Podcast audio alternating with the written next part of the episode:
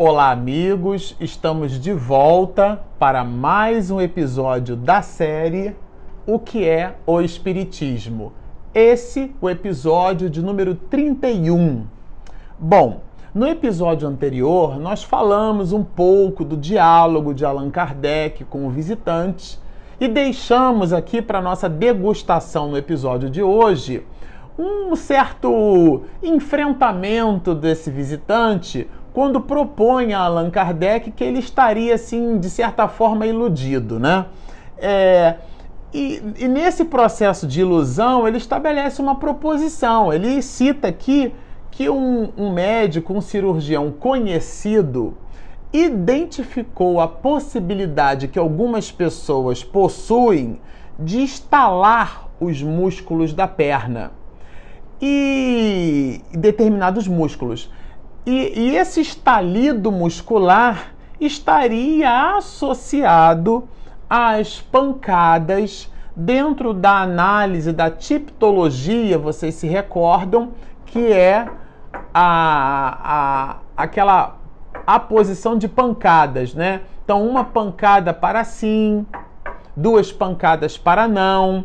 E essas pancadas é, lembra esse visitante para Allan Kardec que um determinado cirurgião percebeu que, do ponto de vista fisiológico, algumas pessoas apresentariam a característica de produzir ruídos através de seus músculos. E ele coloca é, esse ruído na conta desses processos de tipologia. É bem interessante. E Allan Kardec aqui vai fazer, vai estabelecer um racional sobre esse assunto, né? É, ele vai nos dizer assim: se é um estalido do músculo, não é então a mesa que está preparada. Então não dá para botar na conta da mesa. Uma vez que cada qual explica o seu modo essa pretendida fraude, fica reconhecido que a verdadeira causa não é sabida. Porque aí cada um aporta uma certa explicação, né? E aí esse visitante fala do músculo. E ele continua: respeito a ciência desse sábio cirurgião e somente acho que se apresentam algumas dificuldades na explicação. Aí Kardec ele vai estabelecer quatro proposições reflexivas com vistas a um exame de negação em cima dessa ideia da teoria do músculo estalante. A primeira delas é, é que é singular que essa faculdade até o presente, e aí Kardec diz assim, excepcional. Ou, isto é, não é todo mundo que produz esse tipo de fenômeno que possui uma, uma é, anatomia e uma fisiologia corporal ao ponto de produzir esse fenômeno. Ele admite, aliás, o próprio codificador foi é, de alguma forma confundido com médico.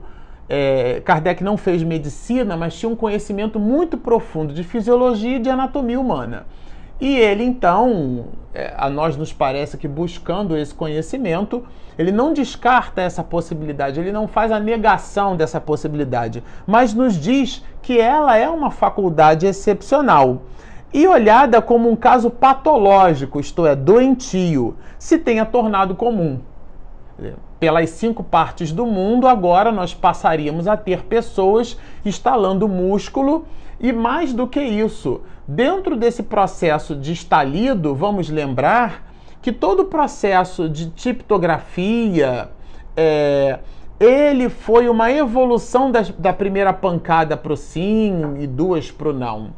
As palavras eram construídas através de pancadas. As letras eram formadas por pancadas. Letras formavam palavras, palavras formavam frases, frases formavam parágrafos e parágrafos e mais parágrafos aportavam a ideia do espírito. Então, mesmo que o fenômeno se mostrasse de efeitos físicos, o resultado era intelectual. O que não está, é, não traz essa teoria do músculo estalante não traz é, nenhum contraponto ao próprio fenômeno, né? A segunda, e Kardec já apresenta uma segunda natureza, né?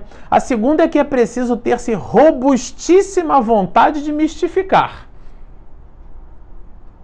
para fazer estalar o músculo durante duas ou três horas consecutivas. Quer dizer, a pessoa ela precisaria estar imbuída de uma, de uma vontade tenaz, o que mostra, inclusive, nessa proposição de Kardec, que deveria existir um certo esgotamento físico, caso a pessoa fosse capaz de de verdade estalar o músculo. E ele fala de uma terceira proposição, que eu, ele, né, Kardec dizendo, não compreendo bem. Como pode esse músculo responder às portas e paredes em que as pancadas se fazem ouvir? Porque é, eram feitas perguntas e as respostas eram na sequência, né? E por último, a quarta proposição de Kardec, e, e não menos importante, que é necessário dar-se a esse músculo instalador. Isso aqui eu achei bem interessante uma propriedade bem maravilhosa para que ele possa mover uma mesa pesada. Porque vamos lembrar que o fenômeno das mesas girantes, dentro da fenomenologia, existia o ruído, mas também existia a movimentação da mesa. Então, o que Kardec coloca como último item de análise, tá bom, é, o músculo estala. Agora, como é que o músculo estalando faz a mesa se movimentar? São reflexões, né? Ninguém, por certo, desconfiava que esse músculo possuísse tanta virtude. E ele trata isso na Revista Espírita de junho de 1859, aonde ele vai falar justamente do músculo estalante.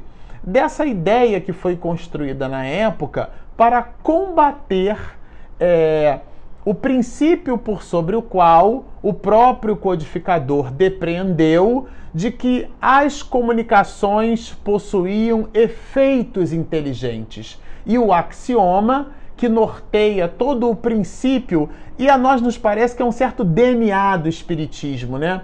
Todo efeito inteligente há que ter uma causa igualmente inteligente. Então Kardec percebeu que se muito embora o fenômeno fosse físico, mas a produção daquele fenômeno se nos revelava uma propriedade, ele se apresentava com propriedades intelectuais, então se o efeito era intelectual, a origem, o que dava a gênese, o nascedouro daquele mesmo fenômeno, a abstração feita ao adorno de materialidade, vamos dizer assim. Vocês se recordam que comentamos em episódios anteriores que muitas pessoas achavam que, que os médios precisavam tangenciar as pontas dos dedos colocá-las por sobre a mesa. Né? Alguns, muitos, é, se, se postavam assim. É, homens, mulheres, homens, mulheres, homens, mulheres, né? Ao lado. O homem, aí ao lado dele, uma mulher. Ao lado da mulher, um homem. E eles iam intercalando. Alguns, muitos colocavam assim, não, homens de um lado, mulheres do outro. Na hora do homem e da mulher tangenciar a, a mesa com a ponta dos dedos, alguns muitos é, é, encostavam o dedo mindinho um do outro, porque acreditavam que a força magnética, que era o resultado da presença na potência do, dos presentes, era aquela força magnética, a potência, o resultante daquela força, a responsável pela movimentação da mesa mas depois percebeu-se que não.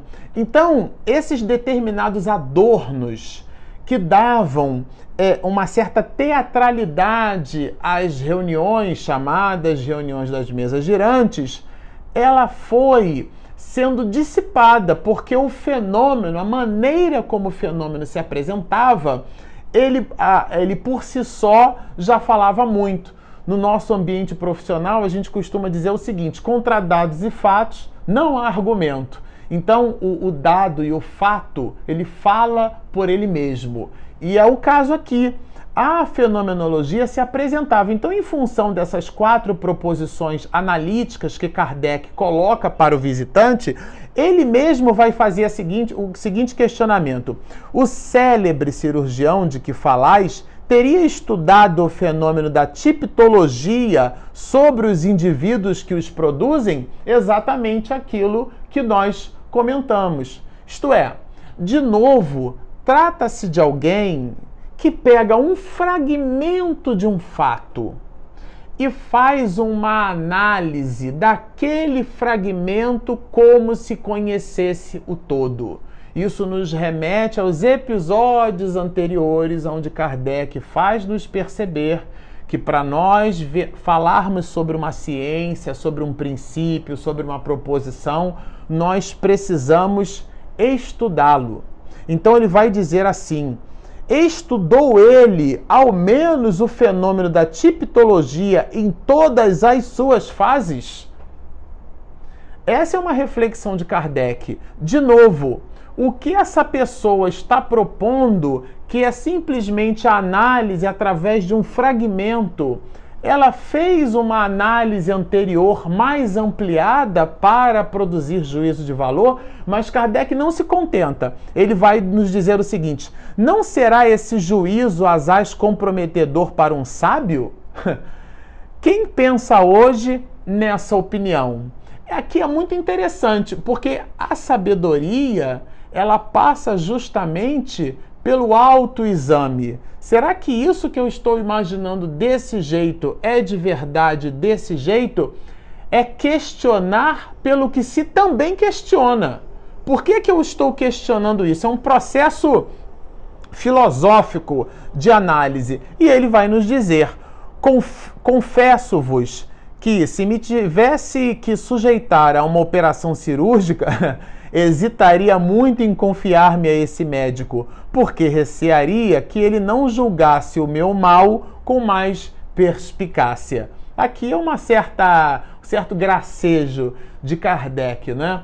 Porque ele faz nos perceber que a análise desse cirurgião no próprio exercício de sua atividade médica também considerando que a forma como ele fazia juízo de valor do espiritismo era o seu traço de caráter, ele aplicava o seu modus vivendi, inclusive na sua própria profissão. Poderia aplicar.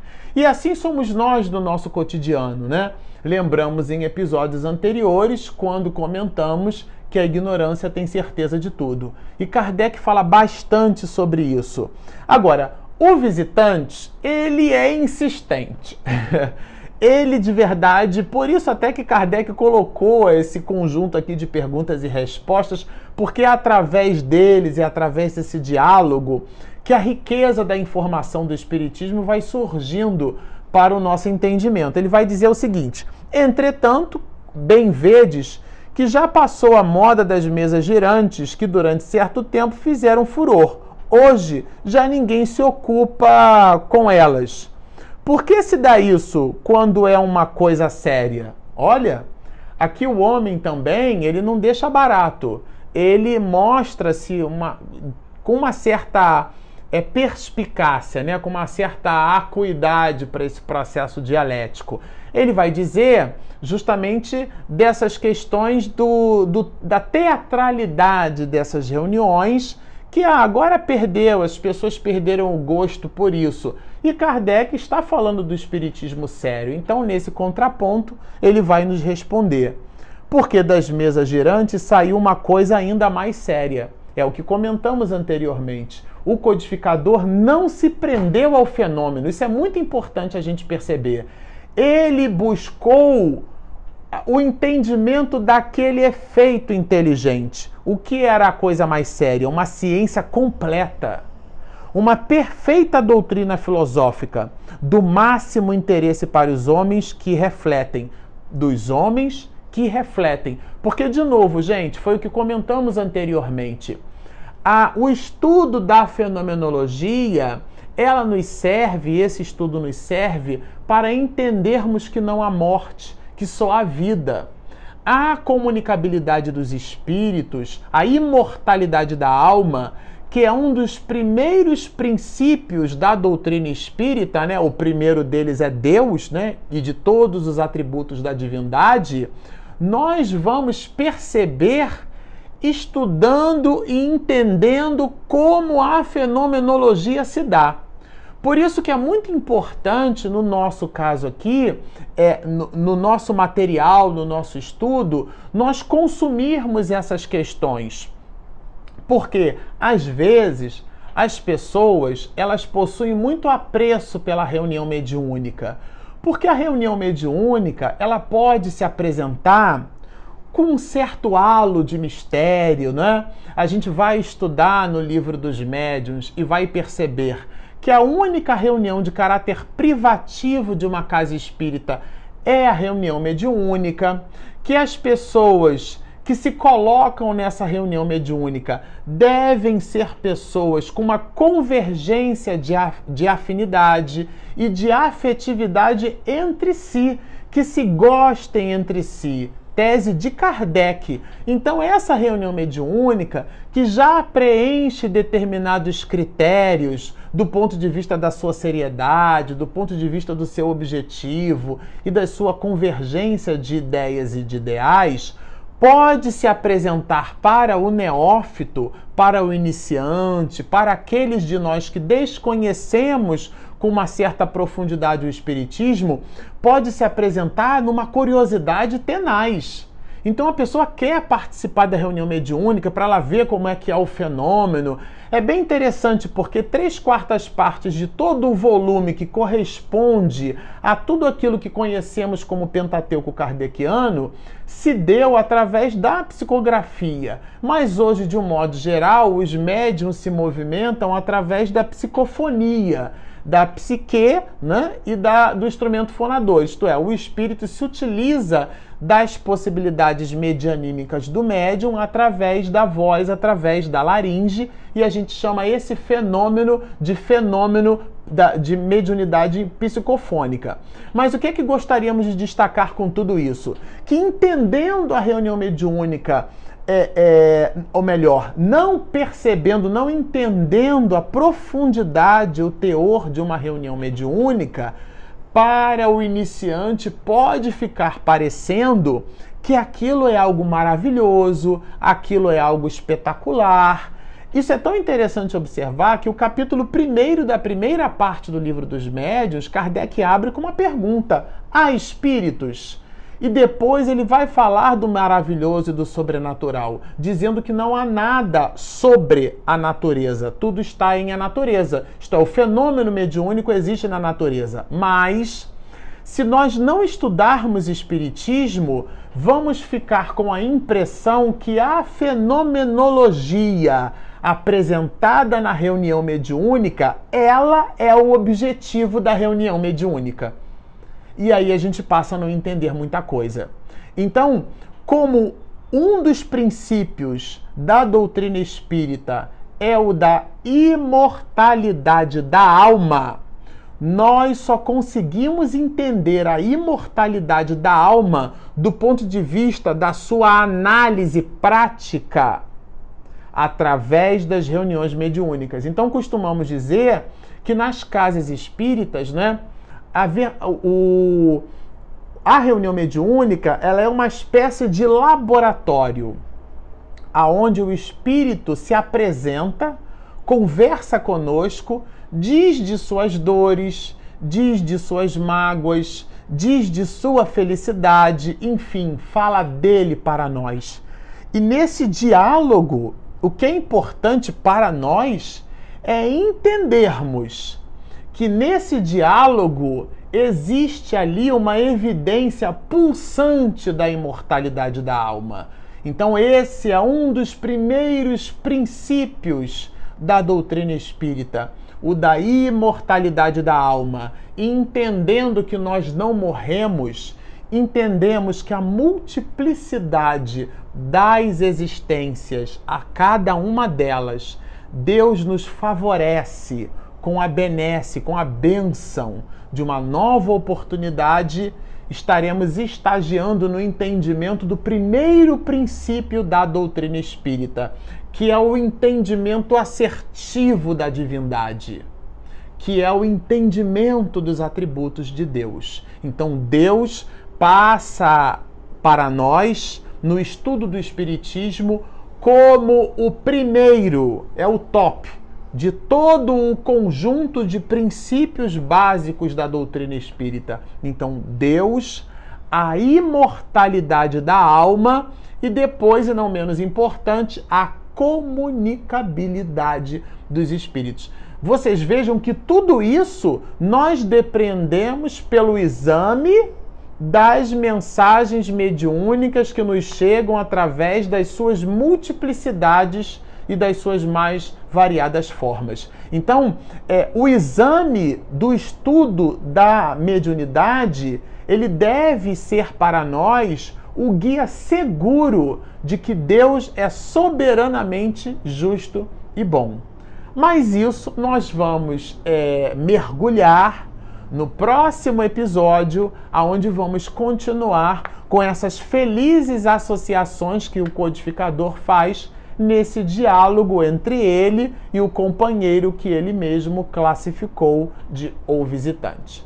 Bom, sempre anunciamos, se você está nos assistindo e você ainda não baixou o nosso app, nós temos um aplicativo no Google Play e na Apple Store. Você pode baixar, ele é gratuito, chama-se Espiritismo e Mediunidade. Faça o download do app. Lá você vai encontrar todo esse material em áudio, que é o que a gente chama de podcast. Nós temos três grandes séries, estamos trabalhando três grandes séries, lá você vai dar uma olhada. Além da obra O que é o Espiritismo, a gente também está estudando Nos Bastidores da Obsessão e o Livro dos Médiuns. Depois de, da construção desse material em áudio, a gente também tem todos os vídeos lá organizadinhos e também temos, com a contribuição da nossa companheira Cláudia Silva, toda a tradução da série Nos Bastidores da obsessão para o espanhol. Então tá feito o convite, baixe o app, estudem conosco, sigam-nos e muita paz.